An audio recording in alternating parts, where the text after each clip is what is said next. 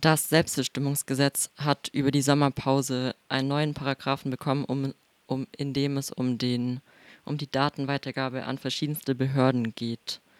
Kannst du uns sagen, was genau in dem Paragraphen steht? Der Paragraph ist es eigentlich kein eigener Paragraph, sondern es ist ein Zusatz zu dem Paragraphen, der schon im Gesetz drin war und die Regeln zum sogenannten Offenbarungsverbot regelt. Also Offenbarungsverbot ähm, ist, da geht es darum, dass man eben die Daten von Personen, die einen Geschlechtseintrag und einen Namen geändert haben, nicht einfach so weitergeben darf. Aber von diesem Offenbarungsverbot gibt es eben Ausnahmen. Und eine dieser Ausnahmen ist, dass, oder die, die jetzt neu dazugekommen ist, ist, dass eben die Daten von Menschen, die ihren Geschlechtseintrag haben ändern lassen beim äh, Melderegister, Personenstandsregister, die sollen jetzt automatisch an eine sehr lange Liste von Behörden geschickt werden. Und wenn man sich diese Liste dann anschaut, dann ist es eigentlich so der gesamte Sicherheitsapparat der Bundesrepublik, würde ich sagen. Also das sind die Landeskriminalämter, das Bundeskriminalamt, der Verfassungsschutz ist mit dabei, ähm, der militärische Abschirmdienst, aber auch ähm, zum Beispiel im Fall von Leuten, die eine zweite Staatsangehörigkeit noch haben, wäre dann auch, würde dann auch das äh, Bundesamt für Migration noch verständigt werden, das Ausländerzentralregister. Also es ist eine sehr, sehr lange Liste von Behörden, die eben nicht ähm, per Pull, also nicht auf Anfrage, sondern sozusagen per Push automatisch jedes Mal, wenn eine Person irgendwo in Deutschland ihren Geschlechtseintrag und ihren Namen ändert, eine Benachrichtigung bekommen würden. Und wie kam es zu diesem neuen Zusatz? Das ist eine gute Frage. Ähm, wir stützen uns da selbst auf die Berichterstattung des Spiegels. Der Spiegel hatte schon im Juni, also vor der Sommerpause, berichtet, dass eigentlich Familienministerium und Bundesjustizministerium, das sind die beiden Ministerien, die eben am Selbstbestimmungsgesetz äh, arbeiten und dafür verantwortlich sind, hauptverantwortlich sind, ähm, dass die ein Treffen hatten mit der Bundesinnenministerin Nancy Faeser und dass es bei diesem Treffen äh, Bedenken von Seiten des Innenministeriums geäußert wurden. Eigentlich auf den allerletzten Metern, weil der Gesetzentwurf war soweit fertig und hätte eigentlich ähm, sogar schon vor der Sommerpause dann auch vom Kabinett äh, verabschiedet werden sollen, damit er nach der Sommerpause direkt ähm, im Bundestag diskutiert werden kann. Und dann hat anscheinend, so berichtet es der Spiegel, das Innenministerium in letzter Sekunde nochmal Bedenken angemeldet und damit erstmal auf die Bremse gedrückt. Und was dann genau über die Sommerpause passiert ist, das wissen wir nicht. Wir wissen nur, was das Ergebnis ist, nämlich dass anscheinend dann im äh, Justizministerium jetzt um auf diese Bedenken eingegangen wurde und dass eben dieser, diese Liste, die sich das BMI gewünscht hatte, mit der Datenweitergabe jetzt tatsächlich auch im Kabinettsentwurf drinsteht. Vielleicht noch ganz interessant der Grund, also das BMI hatte gesagt, sie möchten, dass diese Weitergabe an die Sicherheitsbehörden erfolgt, äh, weil ja zu befürchten sei, dass ähm, Leute das Gesetz missbrauchen könnten, um unterzutauchen. Also Szenario, wie die das dann vielleicht, wie, denen das vorschwebt, irgendjemand, ähm, der untertauchen möchte oder die untertauchen möchte, äh, nutzt dann das Selbstbestimmungsgesetz, um ähm, zum Amt zu gehen, dort Geschlechtseintrag und Namen zu ändern. Und dann würden so die Befürchtung, die Ermittlungen ins Leere laufen, weil ja dann sozusagen gegen eine Person ermittelt wird, ähm, die einen falschen Namen hat oder der Name jetzt ein anderer ist.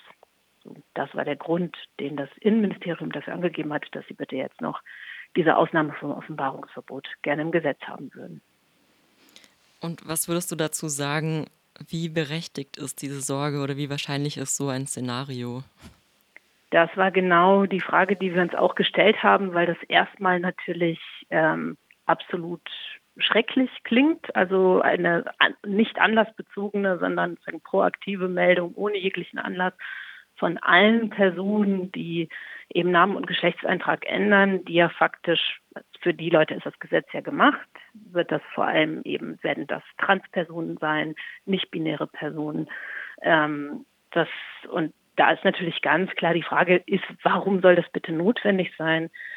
Wir haben dann angefangen zu recherchieren und geschaut, was, wie war es denn bisher? Bisher und nach, ähm, auch heute noch ist das Selbstbestimmungsgesetz ja nicht verabschiedet, gilt ja das alte sogenannte transsexuellen Gesetz. Und auch da war es schon so, dass es Ausnahmen vom Offenbarungsverbot eben gab. Da steht dann sowas drin wie, wenn es ein berechtigtes äh, Interesse gibt, das zu erfahren, ähm, dann konnte auch schon der Name sozusagen rausgegeben werden, auch der ab, alte abgelegte Deadname auch rausgegeben werden von Personen. Ähm, dafür musste eine Behörde aber erst aktiv eben anfragen beim, ähm, beim Register und äh, es wurde nicht aktiv hingeschickt. Sozusagen.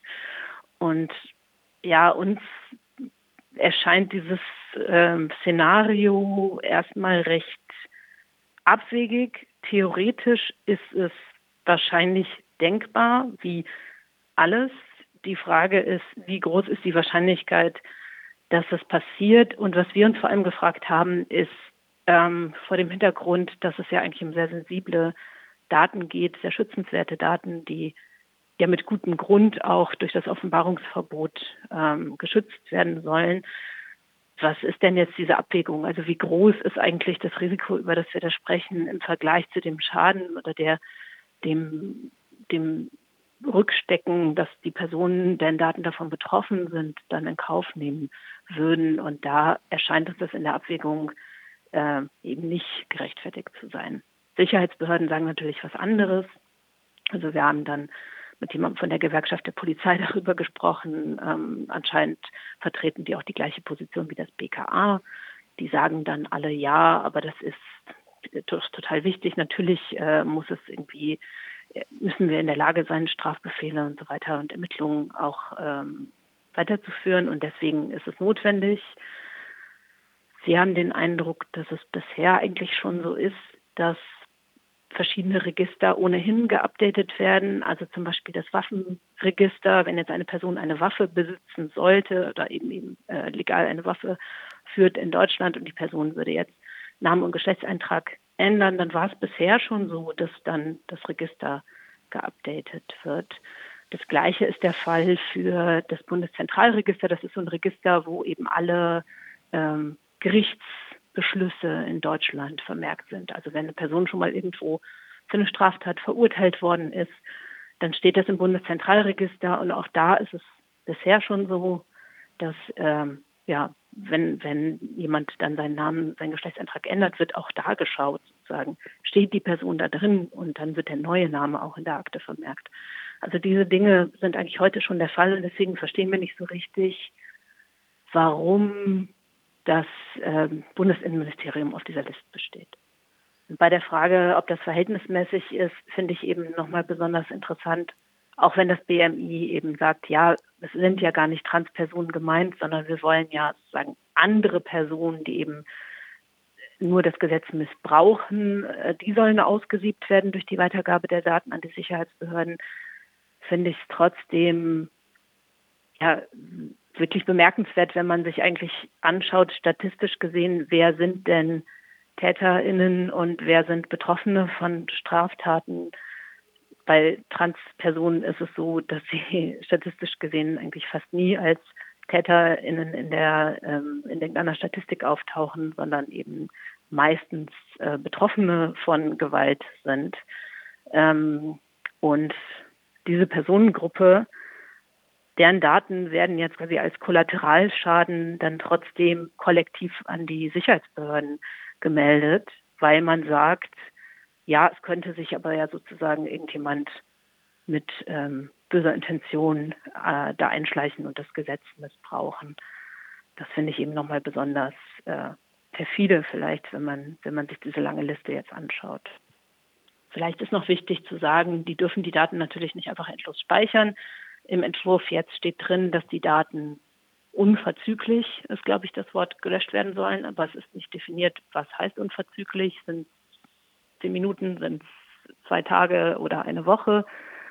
Und gerade auch bei Behörden wie dem Verfassungsschutz stellt sich natürlich auch die Frage, wer überprüft das denn? Also wir wissen ja, dass der Verfassungsschutz nicht gut beaufsichtigt werden kann, nicht gut beaufsichtigt wird, Und da würde ich mich tatsächlich fragen, ja, wer überprüft denn dann am Ende, was mit diesen Daten passiert und ob die tatsächlich unverzüglich gelöscht worden sind, was auch immer dann unverzüglich heißt. Wenn wir jetzt nochmal dahin schauen, also auf die Personen, die wirklich angewiesen sind auf das Gesetz und deren Daten durch diesen neuen Zusatz extrem gefährdet sind. Und wie du auch schon gesagt hast, es geht um sensible Daten. Was siehst du da für Gefahren? Hm, also erstmal ist natürlich, fühlt man sich da an Zeiten erinnert, die in den Listen angelegt worden sind. Weil was dadurch ja äh, zustande kommen könnte, ist, was wir ja haben, ist faktisch wird ja dadurch, dass regelmäßig gemeldet werden würde, jemand hat seinen Geschlechtsantrag geändert, wenn diese Daten eben nicht ständig wieder ähm, gelöscht werden, wäre es theoretisch denkbar, dass dann bei den Sicherheitsbehörden Listen gemacht werden, ähm, Listen, auf denen ja dann am Ende vorwiegend eben Transpersonen und nicht-binäre Personen sehr wahrscheinlich stehen werden, weil das die Personen sind, für die das Gesetz, wie du ja gesagt hast, eigentlich gemacht ist, für die, die darauf angewiesen sind, ähm, das Gesetz dann zu nutzen. Und es gibt ja sehr gute Gründe dafür, warum in der Bundesrepublik, äh, warum in Deutschland solche Listen nicht existieren sollten. Ähm, wenn man das jetzt zusammenbringt mit, also wir wissen, dass es natürlich eigentlich nicht erlaubt wäre, aber wir wissen auch aus der jüngeren Geschichte von anderen Listen, die geführt worden sind bei Sicherheitsbehörden, die auch nicht erlaubt gewesen wären. Und ich glaube, diese Kombination aus ähm, es fehlt eben das Vertrauen in die Behörden, dass es nicht missbraucht wird, plus erstmal bekommen sie alle Daten. Das ist eben die, die Mischung, die so gefährlich ist. Was denkst du denn generell über die Entwicklung, die das Gesetz durchgemacht hat? Ähm, also gerne auch auf das Thema bezogen. Ja, ich finde die Entwicklung, die das Gesetz durchgemacht hat, absolut problematisch und ähm, ja, irgendwie auch symptomatisch für den Zustand der Ampelregierung. Also man muss sich das mal vor Augen führen. Da ist ja eigentlich ein Gesetz, das einerseits erklärtermaßen ein Herzensprojekt ist, der Ampel eine der wenigen Dinge, auf die sich tatsächlich erstmal augenscheinlich alle Regierungsparteien einigen konnten, dass man unbedingt durchbringen wollte, wo klar war, dass das soll gemacht werden. Und selbst in diesem Fall haben, hat die Ampel es hinbekommen, das Gesetz auf eine Art oder auf diesen Moment der Freude und der so einen positiven Erfolg, der auch darin hätte liegen können, dieses Gesetz vorzustellen und auch dann auch sich anheften zu können. Hey, das haben wir geschafft. Das haben die jetzt geschafft. Wenn nicht kaputt zu machen, dann zumindest stark zu beschädigen, würde ich sagen weil das Gesetz eigentlich komplett durchsetzt ist von Misstrauensklauseln. Und diese letzte, über die wir jetzt gerade so ausführlich gesprochen haben, ist eben eigentlich jetzt nur noch das letzte Sahnehäubchen, das oben drauf gekommen ist. Ähm, auch ohne diese Ausnahmen vom Offenbarungsverbot war es ja vorher schon so, dass ähm, der Justizminister Marco Buschmann ja eine Klarstellung eingebaut hat, sogenannten, den sogenannten Saunaparagraphen, also ähm, etwas klargestellt hat, wo hm, ja, sagen, Bedenken am Gesetz geäußert worden sind aus einer Gruppe, die ähm, transfeindlich ist. Denn diese Bedenken, nämlich Transpersonen könnten dann äh, das Gesetz missbrauchen, um sich in Saunen und Umkleiden einzuschleichen, ist absolut abwegig. Das ist komplett lebensfern. Ja, es ist niemand muss seinen Geschlechtseintrag ändern, um in eine Sauna zu gehen und dort nackte Frauen zu sehen, wenn die Person das tun will. Das ist einfach absolut absurd und ich finde es wirklich äh, gefährlich und beschämend, dass ein deutscher Bundesjustizminister auf so einen Schwachsinn dann eingeht und meint, deswegen äh, einen klarstellenden Paragraphen in dieses Gesetz reinbauen zu müssen. Also das, damit fing es ja schon an. Und ähm, ja, dann ist noch äh, nach weiteren Diskussionen, Leute könnten das nutzen, um sich eben dem Dienst an der Waffe zu entziehen, ist ja dann auch dazu nochmal ein klarstellender Paragraph reingekommen, der jetzt im Endeffekt dazu führt, dass äh, dass Leute, die ihren Geschlechtseintrag ähm, ändern. Ich glaube, was ist die Frist? Ich glaube, es ist eine bestimmte Frist. Wenn es kürzer als zwei Monate vor dem Eintreten des Kriegsverteidigungsfalls ist, dann müsste diese Person trotzdem äh, Wehrdienst leisten, wenn sie vorher einen männlichen Geschlechtseintrag hatte. Also es sind eine ganze Menge Dinge eingebaut worden in dieses Gesetz, wo man den Eindruck hat, es geht um Misstrauen. Misstrauen von allen Seiten gegenüber Leuten, die ihren Geschlechtseintrag ändern, ähm, wo unterstellt wird, die machen das, um sich zu drücken, um, ähm, um Frauen zu belästigen. Ähm, ja, und ich finde, das zieht sich jetzt durch dieses ganze Gesetz und dieser, diese Ausnahmen vom Offenbarungsparagraph, wenn sie denn jetzt so durchkommen und im Bundestag tatsächlich äh, nicht oder durch, durch den Bundestag schaffen und am Ende so ein Gesetz stehen bleiben, wären dann eigentlich nur die Krönung ist vielleicht das falsche Wort, der, der negative Abschluss für diese ganze Entwicklung, die das Gesetz durchgemacht hat.